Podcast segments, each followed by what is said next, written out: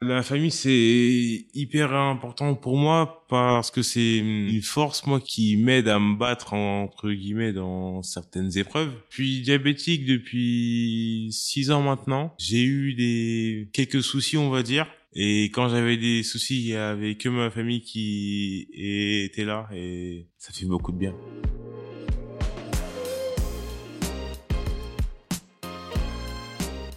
Franchir, le podcast de la transition ado-adulte.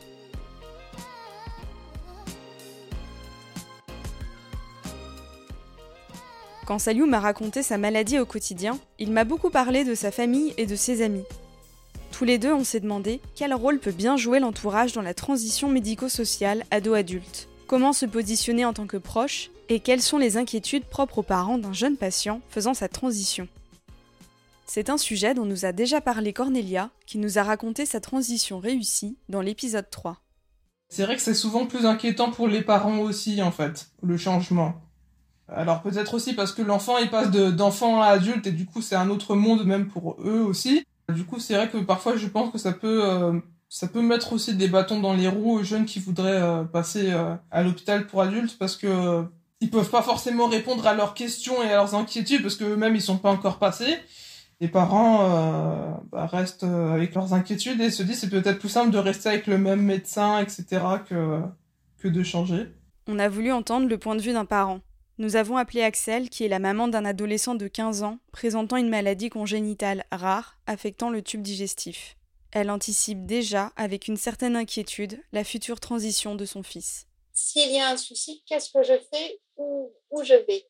Et ce qui m'a toujours rassurée jusqu'à présent depuis la naissance de mon enfant, c'est que je savais que systématiquement, lorsque j'avais un souci, mes consignes étaient d'amener mon enfant aux urgences pédiatriques, quelle que soit l'heure du jour et de la nuit, de me présenter aux urgences avec lui. Ce qui est inquiétant dans la transition ado-adulte, c'est euh, de perdre en fait cette sécurité, ce garde-fou. C'est ça en fait qui m'inquiète. C'est ce grand saut dans l'inconnu qui fait que, ben voilà, si on se retrouve avec un, un cas d'urgence ou une occlusion qui arrive brutalement, quel va être le délai de réponse, quel va être euh, le moment où en fait on va pouvoir euh, le mieux apprécier la situation et le mieux la gérer sans, sans atteindre des extrémités qui vont l'amener à peut-être une hospitalisation ou peut-être une opération. C'est ça en fait qui m'inquiète. Et moi, ça m'inquiète parce que j'anticipe tout ça, je prévisualise tout ça, tout en espérant que ça n'arrive pas. Mais comme pour l'instant, c'est moi qui suis le garde-fou de mon enfant, c'est moi qui porte l'inquiétude.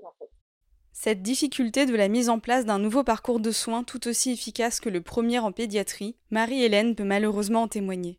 Sa fille, aujourd'hui âgée de 32 ans, présente depuis l'enfance une maladie rare, un dysgraphisme de la colonne vertébrale. Près de dix ans après le passage de sa fille en service adulte, Marie-Hélène nous raconte comment elle a envisagé ce moment en tant que mère. Donc à l'époque, on parlait pas de transition, hein, on parlait de transfert, c'est-à-dire au moment de ses 18 ans, le service euh, pédiatrique qui la suivait nous a indiqué un nouveau médecin à contacter donc pour la prise en charge de son dossier puisqu'elle ne pouvait plus être suivie dans le centre pédiatrique où elle était. Donc à l'époque, on parlait pas vraiment de transition, même si nous on aspirait à ce terme-là et on aspirait à, effectivement être un peu mieux accompagné, mais bon, on parlait pas encore officiellement de transition euh, au niveau des soins et au niveau des suivis. Voilà, donc le transfert s'est passé, euh, un transfert de dossier, donc un changement d'hôpital, un changement d'équipe. Bon, c'était un petit peu, un petit peu particulier et assez, j'irais assez douloureusement vécu de part et d'autre, c'est-à-dire pour les parents et pour les patients.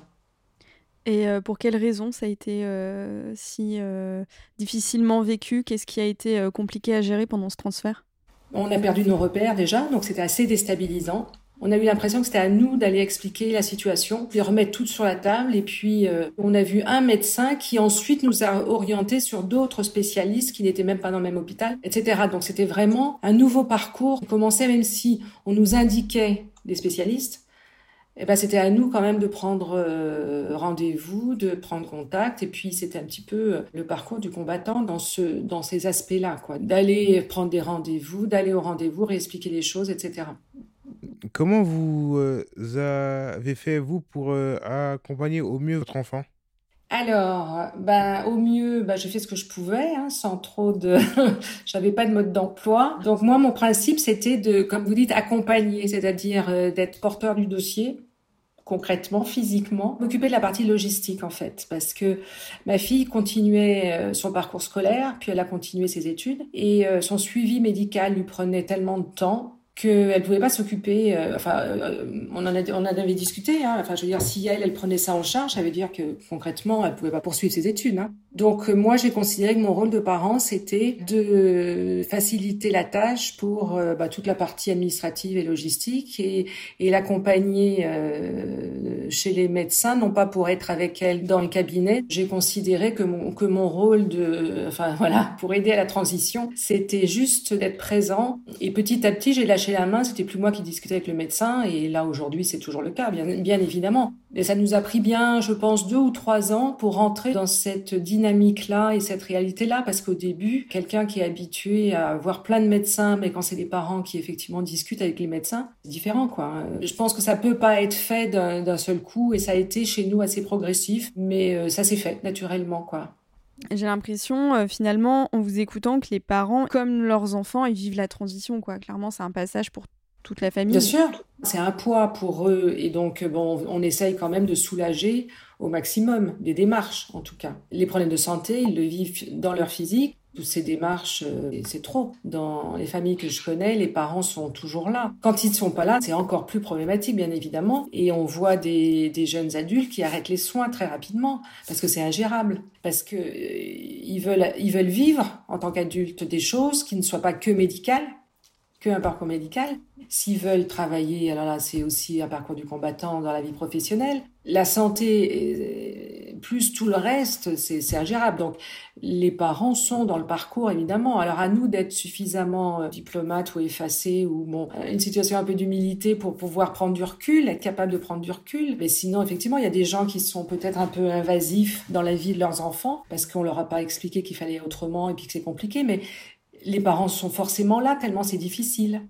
Et ça doit être dur de trouver la, bonne posture en tant que parent, d'être présent mais pas euh, invasif. Ça, ça doit être euh, vachement dur comme équilibre à trouver. Oui, bien sûr, oui, oui. Mais bon, c'est à tout moment de la vie pour tout le monde, hein, parce que effectivement, il y a des gens qui, enfin, des parents qui restent euh, invasifs, très maternants, même quand on n'a pas de problème de santé. Je pense que c'est une prise de conscience de chacun, c'est un positionnement de chacun. Donc effectivement, avec un enfant qui a eu une maladie ou un handicap, c'est encore plus difficile. Mais bon, à nous d'être vigilants et bon, si on peut avoir le conseil d'autres personnes, tant mieux. Bon, nous, on avait cette conscience-là, hein, de dire, euh, faut faire ce que l'on doit faire, mais pas plus. Bon, voilà, c'est une question de curseur pour chacun, en fait.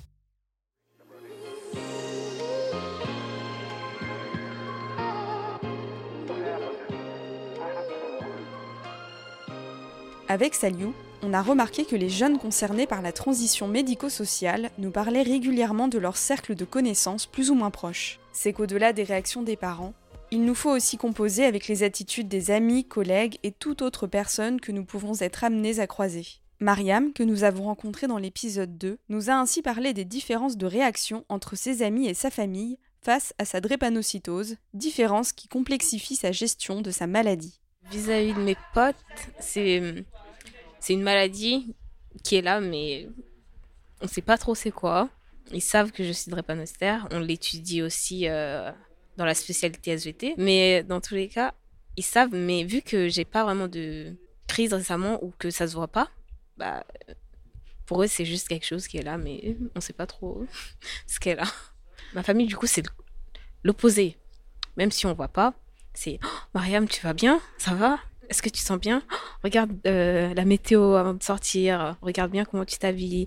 Euh, n'attrape pas froid. Euh, sois prudente. En fait, c'est trop de protection et trop euh, d'indifférence d'un côté. Du coup, c'est très euh, compliqué à gérer parfois parce que euh, si je peux pas faire certaines choses, mes amis ils vont pas comprendre pourquoi. Alors que si je veux faire certaines choses, mes parents ils vont pas vouloir justement parce qu'ils croient que je ne dois pas ou que je ne peux pas faire ces choses. Ouais, donc en fait, trop de protection d'un côté, enfin, ça se comprend en même temps. Les parents, ils veulent que ça se passe bien pour toi, donc ils font au mieux. Et de l'autre côté, bah, effectivement, tes amis sont dans leur euh, insouciance, ils se rendent pas compte que toi, tu peux peut-être pas avoir la même exactement. Ouais, voilà. Ouais. Ça, c'est pas trop euh, lourd euh, vis-à-vis de tes potes, surtout. Enfin... Je m'habitue, en fait. Ouais. C'est. C'est quelque chose qui est là, mais je peux repréciser, même s'ils vont oublier, je peux redire. Exemple, par rapport à, au fait que je suis musulmane, et normalement c'est le mois du ramadan là, mais moi je ne peux pas faire du tout. Et du coup, chaque fois qu'on me voit manger, on est en mode, mais Mariam, ça fait en fait, ça fait 30 jours quand même là que tu fais pas le ramadan. Du coup, c'est bizarre. Mais je leur explique, je leur explique, et ça veut pas rentrer. Ouais. Et du coup, parfois, ça, c'est un peu énervant. Parce que même moi, euh, c'est difficile pour moi, en fait, de savoir que je peux pas faire euh, ce que tout le monde fait. En fait, du coup, ma maladie, c'est une maladie euh, invisible, dans le sens où elle se voit pas au quotidien. Du coup, si je ne le dis pas, personne ne le saura jamais. Et c'est une spécificité de certaines maladies qui, Oui, c'est vrai, voilà. rajoute du coup euh, tout un travail d'explication, quoi, Oui. prévention euh, auprès des proches. Je pense que ça a un avantage et un désavantage, du coup. Ça dépend des points de vue. En plus de la difficulté à gérer la méconnaissance des autres face à sa maladie, invisible elle aussi, Cornelia nous a pointé toutes les prises de contact qu'il faut être prête à faire pour se créer un nouveau réseau médical, par exemple lors d'un déménagement, une fois que la transition est entamée. Ce qui est compliqué dans la gestion des problèmes de santé, c'est pas les problèmes de santé à gérer en soi, c'est les autres par rapport à ça et le monde extérieur. C'est parce que c'est pas que c'est pas inclusif, mais c'est que les gens parfois, ils... parce que euh, du coup en fait comme ça ne se voit pas, hein, j'ai pas j'ai pas un handicap qui se voit. Enfin j'ai des cicatrices euh, pour mes opérations euh, du cœur ou des surrénales parce qu'on me les a enlevées. Mais en soi, si je mets un t-shirt qui va jusqu'à là ou qui est un peu plus bas, ça ne se voit pas et ça peut faire juste effet de lumière. Ils comprennent pas à quel point c'est lourd finalement certaines choses parce que par exemple là j'ai déménagé à Nice, bon, on va dire en urgence que je suis arrivé en cours d'année en master. Je déménage mes problèmes de santé avec, c'est-à-dire je prends des médicaments à vie, j'ai des injections qu'il faut qu'une infirmière me fasse. C'est pas en claquant des doigts et hop, c'est bon, euh, ça, je suis à Nice et tout va bien. Il faut que je trouve une pharmacie qui va devenir ma pharmacie pendant la, la durée euh, du séjour. Donc, il faut trouver quand même une bonne pharmacie qui a l'air assez, euh, assez complète et euh, compétente pour aider, parce que euh, faut quand même que ça soit ça. Faut trouver une infirmière. Donc, euh, c'est vrai que pour gérer, c'est euh, gérer et la scolarité et les problèmes de santé et la vie quotidienne, parce que du coup, euh, faut, faut faire les courses, à manger, etc. Ça va, mais ça peut être compliqué, c'est vrai, par moment, en fait. C'est euh, un peu la transpiration parfois, mais...